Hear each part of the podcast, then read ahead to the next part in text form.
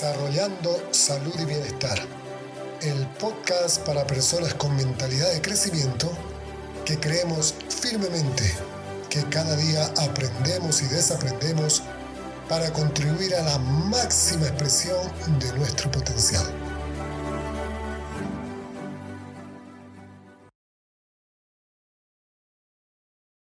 Muy buenos días, buenas tardes y buenas noches a toda la audiencia del podcast Desarrollando Salud y Bienestar. Estamos con un nuevo episodio y en esta ocasión tenemos a nuestro invitado Raúl Rojas Razo, a quien voy a tener el honor de presentar en este momento. Es un psicólogo, coach transformacional y activista mexicano que actualmente reside en California, Estados Unidos. Por más de 25 años, Raúl Rojas ha trabajado en crear conciencia sobre la labor del psicólogo y su papel vital como catalizador de verdaderas transformaciones comunitarias que promuevan mejor bienestar psicológico y mejoren la calidad de las personas.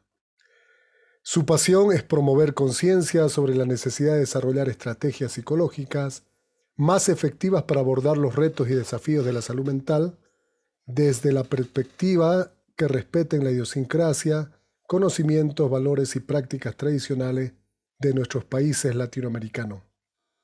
Raúl es licenciado en Psicología por la Universidad de México, la UNAM, y es egresado del programa en Psicología Organizacional por la Universidad John F. Kennedy en California y ha sido miembro activo del, del directorio de varias organizaciones no gubernamentales que ofrecen servicios de salud a las familias, a las comunidades principalmente de inmigrantes en los Estados Unidos. Quiero decirte, Raúl, pues que estoy encantado de que me cedas parte de tu tiempo, de tu valioso tiempo, que es el recurso más preciado que todos tenemos, y estés aquí en este podcast para compartir lo que eres, lo que haces con toda nuestra audiencia y bueno, encantado de tenerte. Y ahora sí dejo que complementes esta presentación que yo te he hecho para que de viva voz tú puedas comentar también a la audiencia quién es Raúl Rojas Razo. Bueno, primero que todo, eh, saludos a tu audiencia y felicidades por tu labor de llevar este tipo de temáticas a nuestra comunidad, ¿no? Que tanto eh, es necesario. Eh, te felicito por esa labor incansable. También sé que eres una persona que está constantemente viajando y experimentando, buscando formas de crear mejores estrategias también de, salud, de bienestar, eh, no solamente en tu país Bolivia, yo sé que lo haces a nivel internacional. Y pues me siento muy, muy contento de estar aquí contigo, Cristian. Excelente, Raúl. Eh, mira, este, compartimos una pasión en común que es la salud mental, pero con esta particularidad que es la salud mental comunitaria, que es una salud accesible, decíamos en su momento, previamente conversando, que eh, justamente nosotros pensamos que no debería ser un privilegio, como en su momento fue el, psicoanálisis y esto, esto que más bien daba como un carácter de élite, ¿no? El tener tu psicoanalista, tener un proceso de autoconocimiento y revisión interior, sino la salud mental ah, acercada a las poblaciones vulnerables. Tú concretamente que has trabajado mucho con inmigrantes en Estados Unidos, pero cuéntanos un poco desde los orígenes, ¿cómo nace tu pasión por la salud mental, por, esta, eh, por este foco más comunitario de la salud mental? Cuéntanos cómo ha sido tu trayectoria, porque todo, todo camino es muy enriquecedor, toda experiencia eh, y más aún todo lo que has llegado tú, queremos saber cómo ha sido ese camino desde los orígenes. Sí, eh, me acordé de cómo fue este proceso que realmente me, encendió mi pasión sobre desarrollar estrategias efectivas para ayudar a nuestras comunidades. En, particular en promover individuos y comunidades resilientes. Eh, me acordé del libro de Rigoberta Menchú, no sé si lo escribió hace, muchos años, muy, muy importante también para mi formación. Ella ah, escribió el libro de cómo me nació la, conciencia, ¿no? Eh, y de su lucha que eh, ah, emprendió para eh, reivindicar la sabiduría y las necesidades y los derechos de los, de los indígenas en Guatemala, ¿no? Y en Latinoamérica en general. Bueno, a mí la, conciencia me nació, nací en un, en un barrio marginal de, de las afueras de la Ciudad de México. Como todos los barrios marginales, tienen sus características únicas. Eh, y pues familias con grandes esperanzas, con grandes talentos, con grandes sueños, pero que sin embargo se encuentran en su día a día con situaciones muy desfavorables, ¿no? Y que son en general el caldo de cultivo para la generación de problemas sociales o psicosociales, ¿no? Que afectan a nuestras comunidades. Eh, los grandes problemas de desintegración familiar, alcoholismo, violencia intrafamiliar, eh, las pandillas, el uso de drogas, etc. Entonces, crecí en, un ambiente de esa naturaleza. Y para mí, eh, ver a mis amigos creciendo en el barrio, que los veía con un gran, esa, chispa de bienestar, ¿no? Cuando eran pequeños. Y conforme iban creciendo, me, me daba cuenta de que esa chispa esa felicidad, esa autenticidad, esa alegría que, que notaba en ellos se iba perdiendo. Y eventualmente los veía involucrados en drogas, usando drogas o en pandillas o cometiendo actos delictivos. Entonces, yo tuve la gran fortuna de tener mentores en mi vida, de personas que, mi familia sobre todo. Mi familia fue muy importante para ayudarme a a mantener alejado, mantenerme alejado de esas influencias negativas. ¿no? Y después tuve la, la, oportunidad de conocer a un vecino que estaba en ese, en esa época estaba estudiando psicología. Y él se acercó a mí porque seguramente me vio que andaba, estaba yéndome por malos pasos y de muy buena manera, muy respetuosamente se acercó a mí y, tuvimos una conversación que me inspiró me inspiró y, de, y fue transformacional en mi vida, ¿no? Así es de que eso fue lo que me inspiró a estudiar psicología y pensando en la psicología como, como una estrategia, como una ciencia, como una disciplina que puede ayudarnos a promover mayor resiliencia y mejores comunidades, comunidades más saludables que favorezcan a un desarrollo integral de las personas. Y ahí fue, ese fue el inicio, eh, Cris, que me llevó a elegir este, este camino, ¿no? Buenísimo, buenísimo y además porque eh, ya yo revisando tu, tu, trabajo, tu biografía y tú has tenido también la gentileza de, de compartirme parte de la información una, en una reunión preparatoria que hemos tenido para este podcast.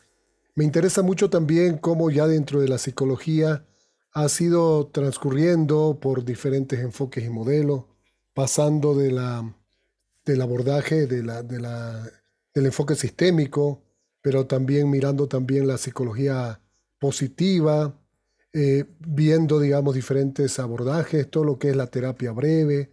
Eh, me gustaría que hagas un breve resumen, pero a tu, a tu estilo, que eso me encanta de ti, Raúl, que puedas hacerlo de una forma agradable y para todo público, ¿no? Escucharte y, sé que es intencional eso que buscas de, alcanzar un lenguaje que sea amigable, que sea atractivo y que en palabras sencillas se entienda bien qué son estos abordajes por los que tú has estado transcurriendo. Y sí, esa es justamente otra de mis pasiones, eh, Cris, el buscar maneras de hacer los conocimientos de la ciencia, de la psicología, accesibles a, a todo mundo, ¿no? independientemente de su nivel académico, de su clase social, de su grupo étnico, que, que pueda ser un, lenguaje que sea directo, claro, y que les ayude, muy práctico, que les ayude en su vida cotidiana. ¿no? Esa es definitivamente otra pasión ¿no? en, en mi labor como profesionista. Y, y, se ha alimentado, como tú lo dices, se ha ido nutriendo en mi, en mi trayectoria, en este caminar por diferentes eh, formas de terapia, diferentes modos de psicología, y, eh, caminando, por ejemplo, por lo que tú mencionaste. Al inicio fue la terapia sistémica, la razón por la cual yo llegué a este país. y tuve la, increíble eh, oportunidad de conocer a, quienes eran mis héroes en esa época, ¿no? Eh, los directores del Instituto de Investigaciones Mentales, que eran muy famosos en todo el mundo por crear eh, estrategias prácticas y directas para ayudarles a las personas a resolver problemas críticos en su vida.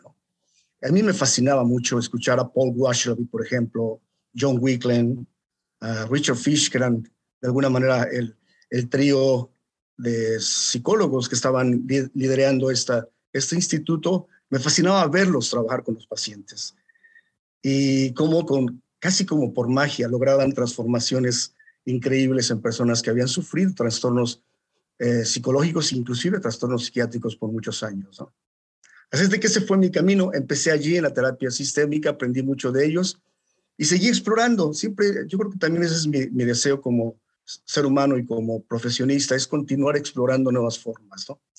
De cada vez ser más efectivo en ayudar al desarrollo del potencial de las personas. Y así que eventualmente me interesé en un modelo de terapia que era la terapia narrativa. No sé si la conoces o lo has escuchado. Claro, y, esto han compartido con Alberto Colorado, por cierto, ¿no? Que ha sido nuestro entrevistado, nuestro amigo en común que tenemos. Él me ha hablado mucho de, la terapia narrativa y me, gusta mucho el enfoque también de ir em, reconstruyendo la propia historia, ¿no? Volviéndose a narrar. Coméntanos de, aquello. Sí, genial. Eh, sí, exactamente. Yo tuve el gran privilegio de, compartir con, con Alberto Colorado y con otros colegas latinoamericanos del Instituto de Investigaciones Mentales, eh, donde conocimos a, al fundador de este modelo, que era Michael White, un psicólogo australiano que tiene una visión increíble de, una psicología comunitaria, utilizando los regalos, las fortalezas de las personas para reescribir su historia, Y especialmente él trabajaba con las comunidades aborígenes eh, en, Australia y con las comunidades marginadas de, de Australia. Así es de que tuvimos una increíble también participación con ellos. Nos invitaron a dar una conferencia en Australia hace algunos años eh, a varios psicólogos, a varios de nuestro grupo de psicólogos, incluyendo Alberto Colorado, otro psicólogo venezolano, cubanos, que estábamos trabajando en este Instituto de Investigaciones Mentales, una psicóloga argentina también, Karen, uh, Langer, eh, éramos un grupo bastante dinámico, ¿no? Y bastante diverso en género y también en ideas y, nacionalidades. Así es de que eso nos permitía enriquecer nuestra experiencia cada vez más, ¿no?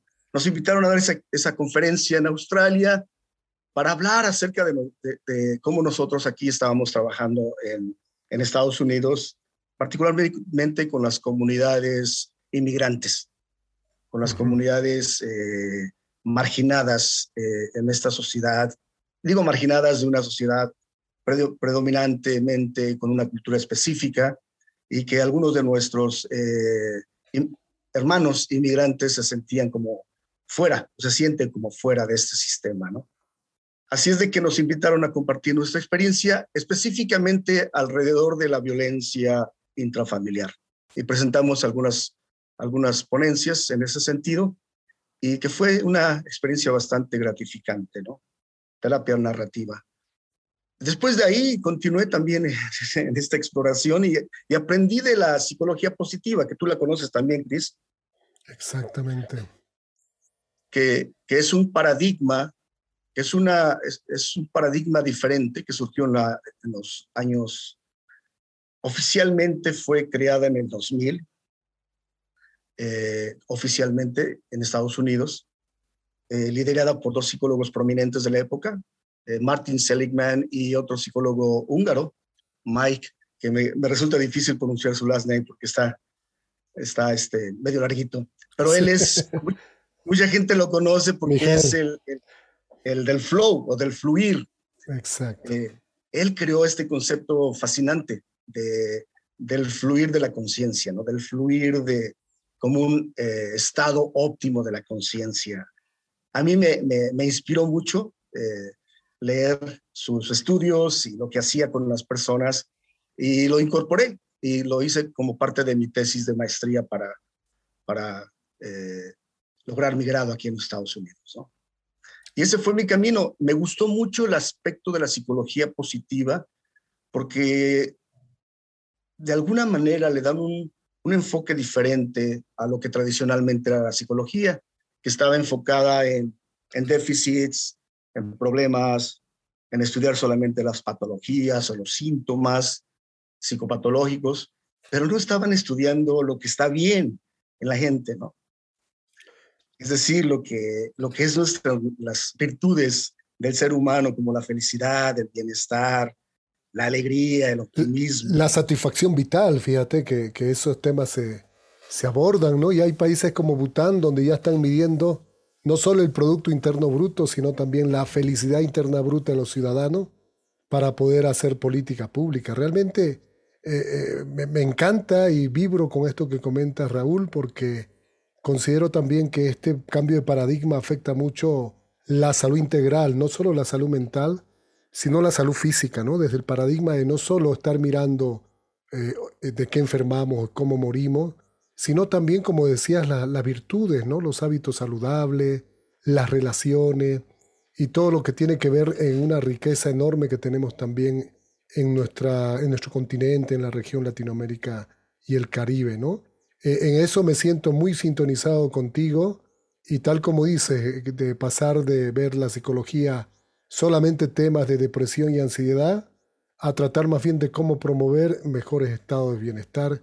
Eso, eso me fascina. Qué, qué bueno. Pero también has pasado a, a, lo que es la terapia breve y yo quiero aquí ya introducir algo que me fascina de lo que me has compartido, tu blog de microdosis de placer y felicidad. Porque te quiero dar el testimonio personal que cuando yo leo tu blog y puedo revisar tu, tu contenido, realmente hay un cambio, ¿no? Un cambio en la química, incluso en la, en la, en la sangre, en nuestros neurotransmisores, porque realmente lo que transmites es muy práctico, muy concreto y viene muy bien el nombre, microdosis de placer y felicidad. Coméntanos también de esta, de esta última vertiente que tienes. Mira, esto es parte de, de, un boletín semanal que estoy, que empecé a publicar recientemente, uh -huh. justamente con la idea de, de promover en, dentro de la comunidad de habla hispana eh, esto, que es tan importante, reconocer que somos seres de bienestar, reconocer que tenemos cualidades, fortalezas eh, de bienestar, de salud mental innata, que siempre están latentes en nosotros. Y que es importante aprender a cultivarlas, reconocerlas, ¿no? redescubrirlas y de alguna manera utilizarlas para lograr, eh, pues, las cosas que deseamos, las metas que, lo, que queremos en la vida. ¿no? Eh, yo parto de esa perspectiva de que el bienestar es fundamental en el éxito.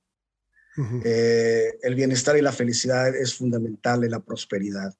En, eh, y ese es también el otro cambio de paradigma. Partimos del opuesto. En, en nuestras sociedades occidentales es de que el éxito y la prosperidad me van a dar el, la felicidad y el bienestar. Y ese, ese paradigma realmente, y que ha sido comprobado por las investigaciones de los psicólogos positivos, es, es un paradigma que nos lleva hacia un lugar equivocado. Porque es, es lo opuesto. Para, para, para tener éxito en la vida, para tener relaciones saludables, para ser, ser prósperos, creativos, productivos, es fundamental que estemos en un estado de bienestar. Fundamental. Definitivamente. Porque ahora, afortunadamente, la, la psicología lo está fundamentando, lo está corroborando, lo está comprobando, ¿no? De que para ser exitosos, primero hay que cultivar esta felicidad natural, cultivar esas habilidades o esas cualidades, esas virtudes fundamentalmente humanas. ¿no? La compasión, el altruismo, el perdón, todas esas eh, cualidades humanas que otra vez son importantes en nuestro bienestar y en nuestra sanidad. Entonces, sanidad mental. Entonces, lo que yo pretendo con este pequeño boletín semanal es eso que tú dices, compartir una microdosis de bienestar. que la gente cuando lo lea pueda sentirse, pues, que se sienta bien, en medio de, del caos, en medio de la adversidad, en medio de la confusión, por lo menos puedan encontrar ese pequeño camino que les lleve hacia entrar en contacto con su propio bienestar natural. Buenísimo. Y eso me, lleva también a abordar un tema del momento y que ha puesto aún más de manifiesto la necesidad de, de preocuparnos y que de la política pública también se preocupe de la salud mental de las poblaciones, es el contexto de la pandemia de la COVID-19. Eh, particularmente sabemos que muchos aspectos que han cambiado la vida, el tema de la educación virtual en los niños, jóvenes, adolescentes, pero también en los adultos, el tema de limitar eh, las relaciones significativas, el contacto directo, eh, han tenido y tendrán sus repercusiones. Esta ansiedad por el tema de la, de la misma, del, enfermar o no. ¿Cómo, ¿Cómo ves tú desde tu punto de vista? ¿Cuál ha sido tu obrar? Te pregunto esto porque es de particular interés en Bolivia justamente bajo, una, eh, bajo la iniciativa del Fondo Mundial va a haber un, una, una intervención, una respuesta concreta y esperamos que sea bien abordada, de proteger también la salud mental y promover ¿no? en este contexto de la pandemia. Háblanos, háblanos un poquito cuál ha sido tu labor, cómo ves desde tu punto de vista, desde donde estás viviendo esta temática. Mira, obviamente esto sería una temática de, de todo, de todo una semana, ¿no? Porque justamente estaba reflexionando acerca de ello, eh, la importancia de la resiliencia, ¿no? hablando desde la perspectiva de la psicología positiva, eh, la resiliencia como una, una cualidad del ser humano, ¿no? Para, para confrontar y sobreponerse a situaciones adversas. Entonces he estudiado, he estado eh, reflexionando y estudiando la resiliencia, ¿no? Y cuáles son los ingredientes fundamentales para promover individuos, familias, comunidades resilientes. Eh, y naciones resilientes, como lo está haciendo la República, el país de Bután, implementando políticas públicas encaminadas a reconocer la importancia del bienestar como un factor protectivo, como un factor protector de nuestra salud eh, y bienestar mental. Eso es fundamental. E, es, traerlo como, una, como algo que es, que es muy importante como tú lo dijiste, que no solamente medir el desarrollo económico de las naciones, que es importante, por supuesto, que, pero es fundamental también medir qué tan felices, qué tan en, bienestar viven nuestras poblaciones, ¿no? O qué en malestar están viviendo. ¿Cuáles son los índices de bienestar o malestar que están, que están experimentando nuestros, las, nuestras comunidades, ¿no? Entonces, eso es bien, bien importante y un ingrediente fundamental en, en la, en la capacidad de, para sobreponernos a los eventos difíciles es justamente esto, cultivar el, el, el, bienestar. Eh, porque cuando estamos en un estado de bienestar, somos más resilientes, somos más saludables, somos más creativos, encontramos soluciones prácticas a problemas difíciles, nos estresamos menos, sufrimos menos de ansiedad, sufrimos menos de depresión y otras cosas que nos afectan que afectan a la salud mental de las personas.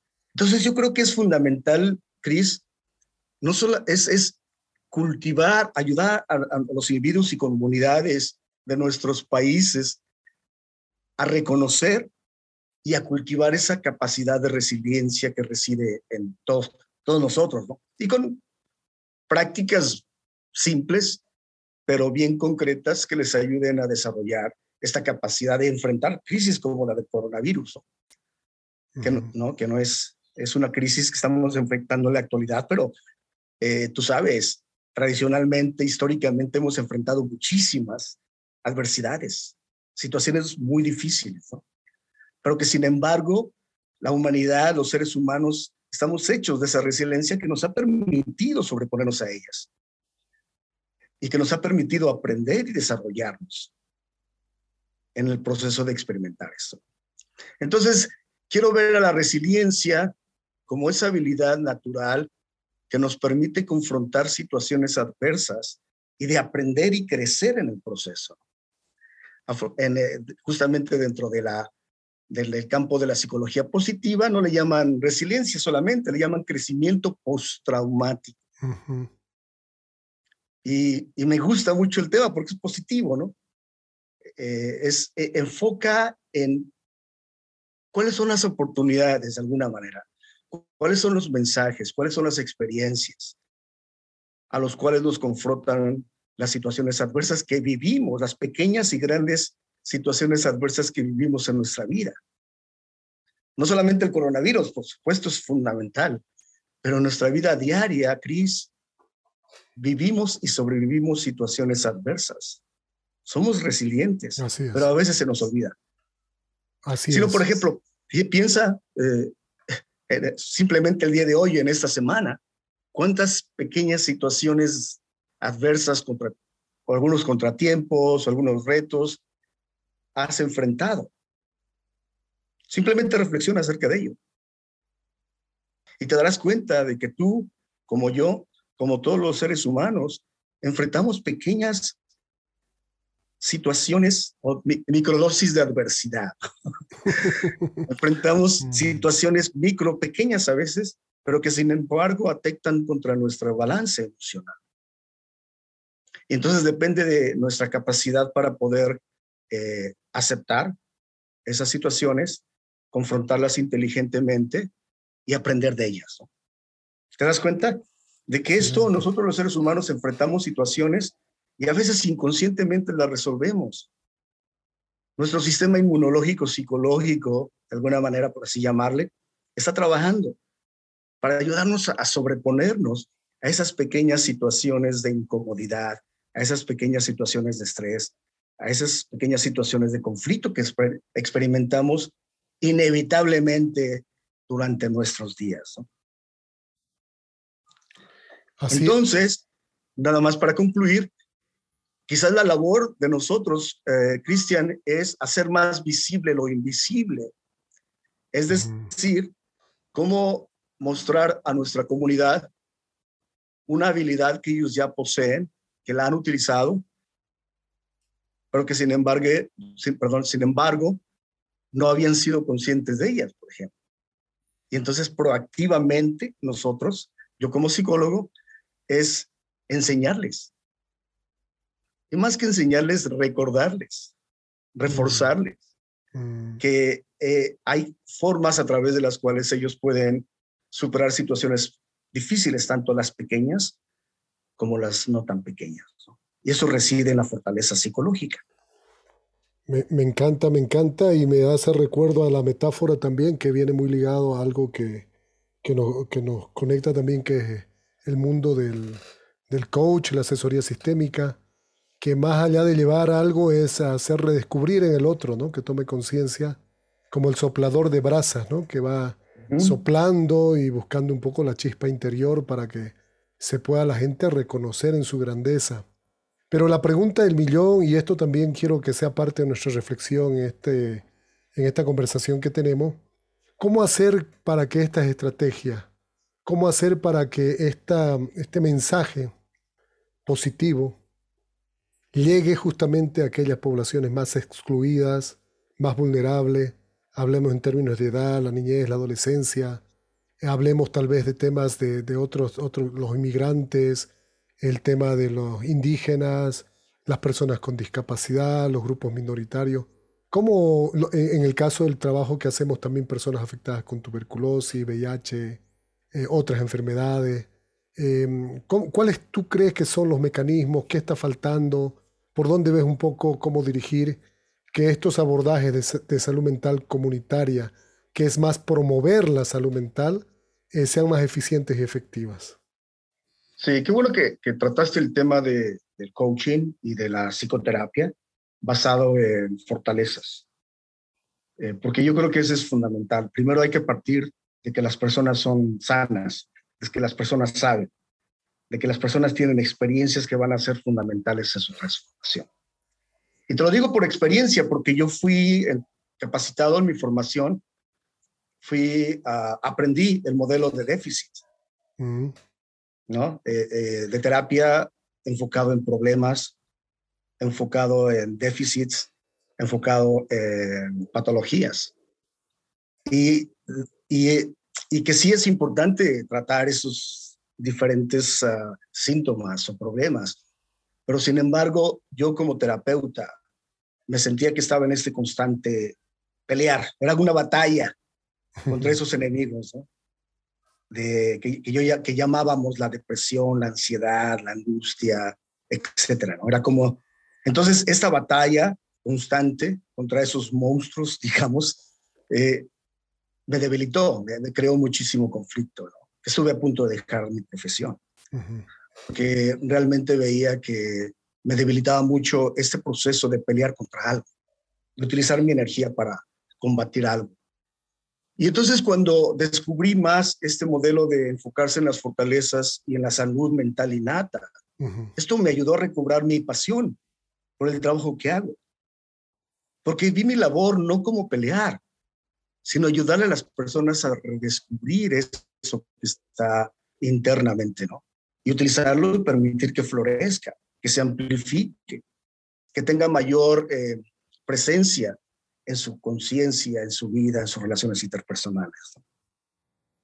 Y entonces regresando un poco al asunto de, de cómo hacerlo, que es una pregunta obviamente bastante, es la, como tú dices, la pregunta de los 64 mil millones de dólares de, o de pesos.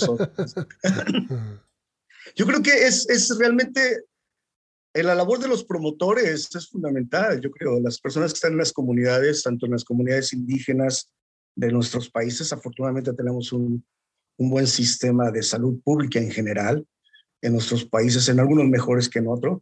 Los promotores juegan un papel fundamental, yo lo creo, Cris, porque ellos llevan, tienen esa conexión natural con, las, con sus comunidades. Ellos tienen ese nivel de confianza y respeto por las tradiciones, los valores y la idiosincrasia de sus comunidades y saben cómo comunicar este tipo de, de conceptos en, un lenguaje que sea eh, Ah, significativo y que sea comprensible para las personas con las que trabajan. Así es de que yo creo que ese sería un catalizador, eh, capacitar promotores o que los promotores eh, puedan llevar este tipo de mensaje simple ¿no? a sus comunidades, utilizando eh, la cultura, las tradiciones, los símbolos que son importantes en esas regiones particulares. Eso sería un nivel. El siguiente, pues, es seguir trabajando en las, en las instituciones, en las ONGs, que, hacen un trabajo increíble desde mi punto de vista. Eh, las ONGs cubren una necesidad fundamental de, de llevar conocimientos a las comunidades y, también otra cualidad de las ONGs es que tienen esa, esa conexión natural con, con sus comunidades y hay ese nivel de confianza, ese nivel de de compatibilidad y, son parte de las comunidades también. Entonces yo creo que las ONG juegan un papel fundamental también. Eh, a nivel institucional, eh, tener eh, organizaciones dentro del Estado, de la salud pública y de la promoción del bienestar, crear una, una, una entidad que, que sea la que se encargue de desarrollar esas estrategias. Para promover comunidades, para promover individuos, familias, comunidades y nación, la nación que sea en mayor bienestar. Entonces, instituir ese tipo de, de política o de grupos o de departamentos o eh, divisiones en, en, nuestros países que se encarguen de explorar las formas a través de las cuales podemos promover, utilizar esos conceptos, estos conocimientos de la psicología y llevarlo a, los diferentes sectores de la, de la sociedad. Excelente. Excelente tu visión. Me, me, encanta que lo puedas compartir, que la tengamos aquí también dentro de nuestra reflexión. Y bueno, animarte, ¿no? Tú que tienes también esta, esta cualidad de comunicar eh, este boletín de microdosis de placer y felicidad. Creo también el posicionar estos temas dentro de las redes sociales, dentro de todos los medios de comunicación que ahora se han abierto y facilitado para llevar con contenido que agregue valor a la vida de las personas es muy importante y, lo que está en nuestras manos también, eh, complementando lo que tú mencionabas, el alimentar estas redes de colaboración que tenemos ¿no? entre países, entre personas que estamos con una misma visión en diferentes lugares para poder fortalecernos y animarnos también. ¿no? Fíjate, yo también te quiero compartir algo que fue preocupación como padre, especialmente para mis hijas pequeñas. Mi hijo, en el colegio tuvimos la oportunidad de colaborar con un colegio para impulsar inteligencia emocional en este convencimiento, ¿no? Que si puedes gestionar tus emociones, si puedes también, eh, me encantó como tú pusiste en lo práctico, resolver estas pequeñas dificultades e incomodidades de la vida, que también la metáfora es como eres un, una persona que está en el control del, del, vuelo, de los vuelos aéreos, y tienes que saber lidiar porque hay un avión que llega, otro que sale, y eso lo tienes que hacer de forma eficiente, y creo que eso es algo que, que se aprende, ¿no? Para mí particularmente ha sido muy motivador incidir en la educación también, para que se incluya el tema de inteligencia emocional, gestión de emociones, que es algo que a veces se descuida, ¿no? Lo pusiste muy gráfico, a veces pensamos que estamos creando máquinas de productividad para que sean exitosos, ganen dinero, y nos olvidamos que eh, yo creo que la vocación más importante de todo ser humano es alcanzar niveles de bienestar subjetivo, de satisfacción vital con la vida que cada uno tenemos y el resto viene por consecuencia, ¿no? O sea que una población feliz, una, una población con bienestar, es pues una población productiva. Esto lo saben, lo saben las empresas muy bien, allá por donde tú vives, cerca de Palo Alto, está también el Silicon Valley, que a veces uno es increíble cómo ellos aprovechan estas cosas y están tratando a sus trabajadores de una forma de proporcionarles bienestar, porque eso les significa también desarrollo, productividad, ¿no? Y no al revés. Exacto. Y qué bueno que trataste el asunto de la educación, porque eso es crítico, es fundamental, ¿no? Eh, y, qué bueno que te felicito por eh, llevar ese tema de la, de la inteligencia emocional a la escuela de tus hijos. Eh, de seguir promoviendo eso dentro de la educación. Porque creo yo también que hay un, hay, un de alguna manera, es una, no hay ese interés en general o ese deseo de promover mayor bienestar entre los jóvenes. Porque creen que si se promueve este nivel de bienestar en general, no va van a perder el interés, el, el deseo, la, el, el, hambre de conocer, ¿no? de aprender. Y es todo lo contrario. Es completamente cuando los niños, los jóvenes descubren ese nivel de bienestar personal.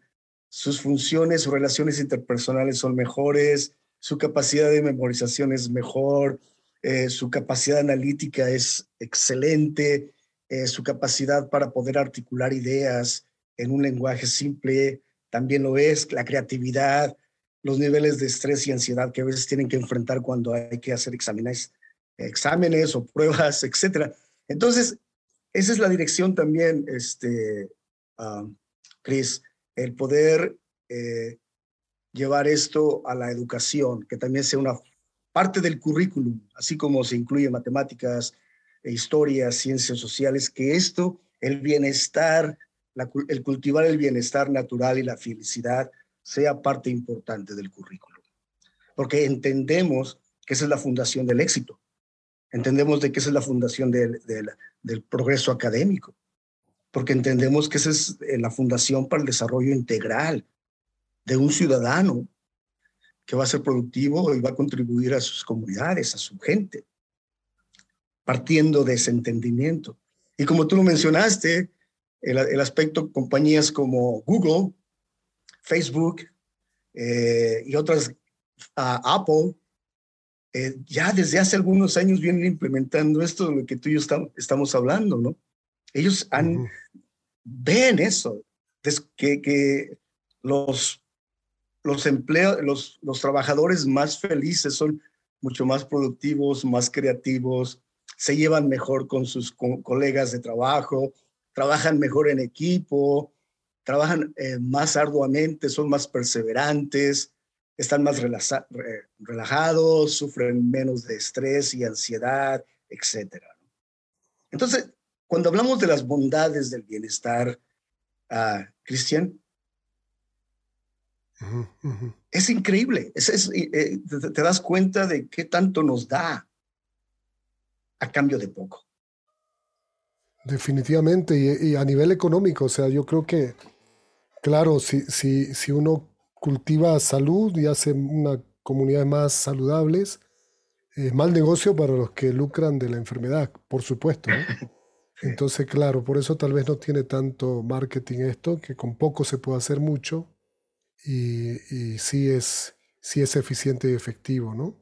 Y yo como tú nos decantamos también por lo innovador, ya que tocaste el tema, y creo que ahí esto que estás haciendo en microdosis de placer y felicidad es innovador y yo te animo a que te, voy a eh, seguir y vamos a colocar el link aquí en las notas del podcast para que la gente esté invitada y que entre y que revise y que se alimente de estas microdosis que cada domingo entiendo va sacando y, que vamos a estar esperando que, que, los tenga. Pero también otras metodologías alternativas. Yo contigo había hablado de, de la gamificación. Aquí en el podcast tenemos un episodio donde hablamos con justamente con Moisés eh, Martínez, que es fundador de Biopolis, y para Bolivia tengo el gusto con mi esposa de ser co-creadores. Y estos son, me, me, estaba dando cuenta cuando tú hablabas de la terapia breve, de formar promotores de salud mental, eh, con herramientas prácticas, directas y eficientes.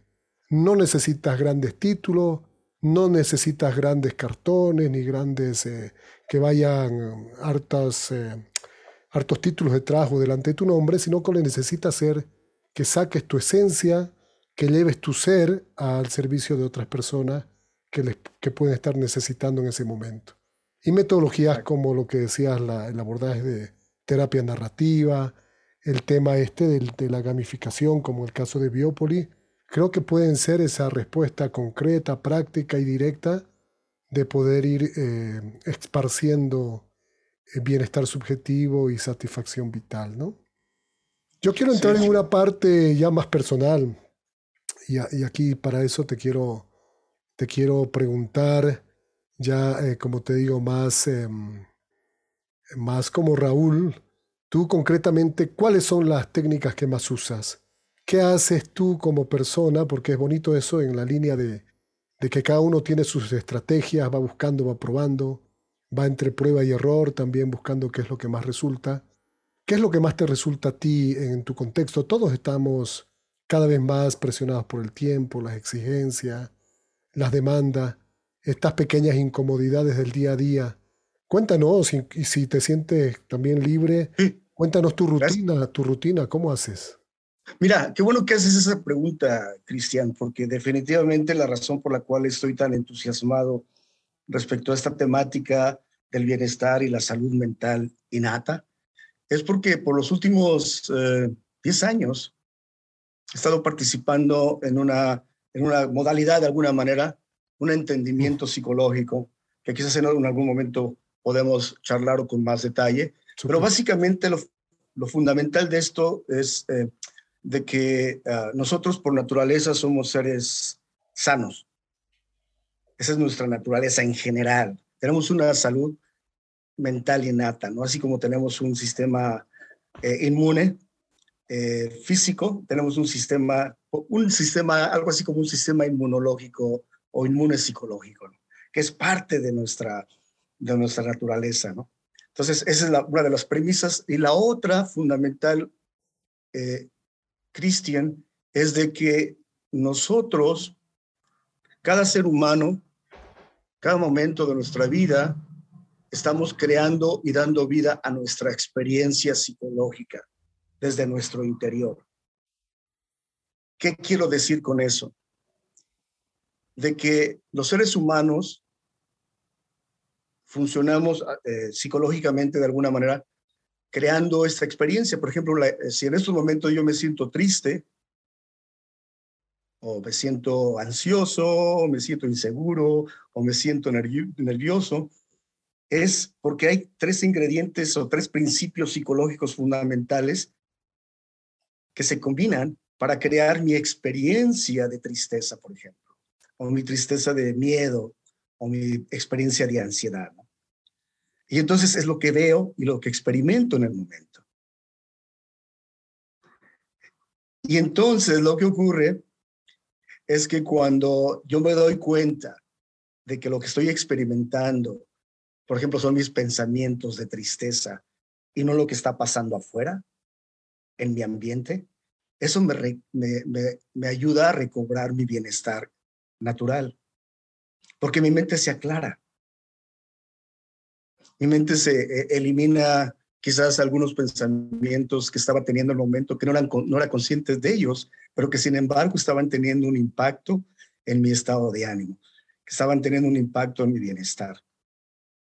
Por eso te mencionaba hace un momento de, los, de, de, esa capacidad natural de resiliencia. Lo que yo hago en mi día a día, momento a momento, es recordarme que lo que estoy experimentando es la acción de esos principios psicológicos fundamentales que crean y dan vida a mi experiencia, cualquiera que ésta sea cualquier emoción que esté experimentando, cualquier sentimiento que esté experimentando, ya sea positivo o negativo, está fundamentado, es creado desde mi interior por esos principios fundamentales. Y entonces cuando yo me doy cuenta de eso, por ejemplo, si estoy en medio del tráfico y, y me siento muy estresado y comienzo a culpar al tráfico de cómo me siento, Típica, típica. Entonces me recuerdo que en realidad parece que es el tráfico, Cristian. Parece que es el tráfico que me hace enojar. Parece que es el tráfico que me hace sentirme frustrado o angustiado o nervioso. Pero en realidad, si miro con más detalle, me daré cuenta de que no necesariamente es el tráfico, sino que, regresando al asunto de los principios, yo mismo estoy creando mi experiencia de enojo en el momento, con la combinación de esos principios fundamentales. Porque si miro alrededor, si tú miras alrededor estás en medio del tráfico y, por ejemplo, yo me siento muy enojado y miro a un lado y otra persona exactamente en el mismo tráfico, en confrontando la misma situación adversa, difícil, pero sin embargo está más tranquila. ¿Escuchando salsa o un buen podcast? Exactamente, escuchando a Cristian, nutriendo el espíritu. A Raúl, tal cual. Y mira, qué buena comparativa. A mí me pareció muy gráfico. Te he visto, nos hemos visto en ese tráfico, elaborando esta, esta experiencia. Me, pareció genial como lo, como lo explicaste y qué buen tip para todas las personas, ¿no? Te agradezco por aquello. Y, y entonces, justamente ya regresando al aspecto práctico, tú me preguntabas, entonces cuando yo, en medio de, esa, ese enojo o de esa frustración, me acuerdo de que aunque parece que es el tráfico lo que provoca cómo me siento, es realmente estos principios en acción que están generando esta sensación desde mi interior. ¿Y sabes qué es lo que pasa, Cristian? En ese momento cuando descubro o me cacho temporalmente esa sensación o eventualmente esa sensación se, se desvanece. Y después otra vez me siento nervioso. Pero si me repito nuevamente que estoy experimentando mis pensamientos respecto al tráfico y no el tráfico meramente, eso nuevamente me, me ayuda a recobrar el bienestar, la tranquilidad. ¿Por qué? Porque dejo de ser víctima Dejo de sentirme víctima de mis circunstancias. Y me empodera, porque me doy cuenta de que soy yo mismo quien puede crear las experiencias que me van a ayudar a ser feliz y a tener más éxito. Y sobre todo, a darme la oportunidad de darme cuenta de que no tengo que ser víctima del mundo, por ejemplo de las actitudes y comportamientos de otras personas, del tráfico, del, maltrato de ciertas personas o, las cosas que nos ocurren en nuestro diario vivir. Buenísimo, buenísimo, te, agradezco. Mira, es las palabras de, de, Ortega y Gasset que dice, yo soy yo y mi circunstancia, y lo que decido hacer con esas circunstancias podríamos complementar con lo que has dicho, ¿no? O sea, no solo son las circunstancias que son las mismas para todos, pero todos reaccionamos diferente justamente por esas estrategias que acabas de mencionar y cómo esos principios fundamentales pueden interactuar. Buenísimo, buenísimo. Te agradezco un montón. El tiempo se hace corto, fluye la conversación. Em, qué, bueno que, que, mira, yo te había dicho, y lo repito para la audiencia, uno de los propósitos de hacer este podcast es que es un método de aprendizaje. Tengo el gusto y el honor de conversar con mis invitados, contigo y con todos los invitados que hemos tenido y con los que tendremos. Y particularmente yo termino muy enriquecido, aprendo mucho e incremento, desarrollo mi bienestar y mi salud. Porque para eso ese es el objetivo del podcast eh, desarrollar salud y bienestar y creo que lo estamos cumpliendo en esta ocasión con prácticamente ya es casi una hora que estamos conversando.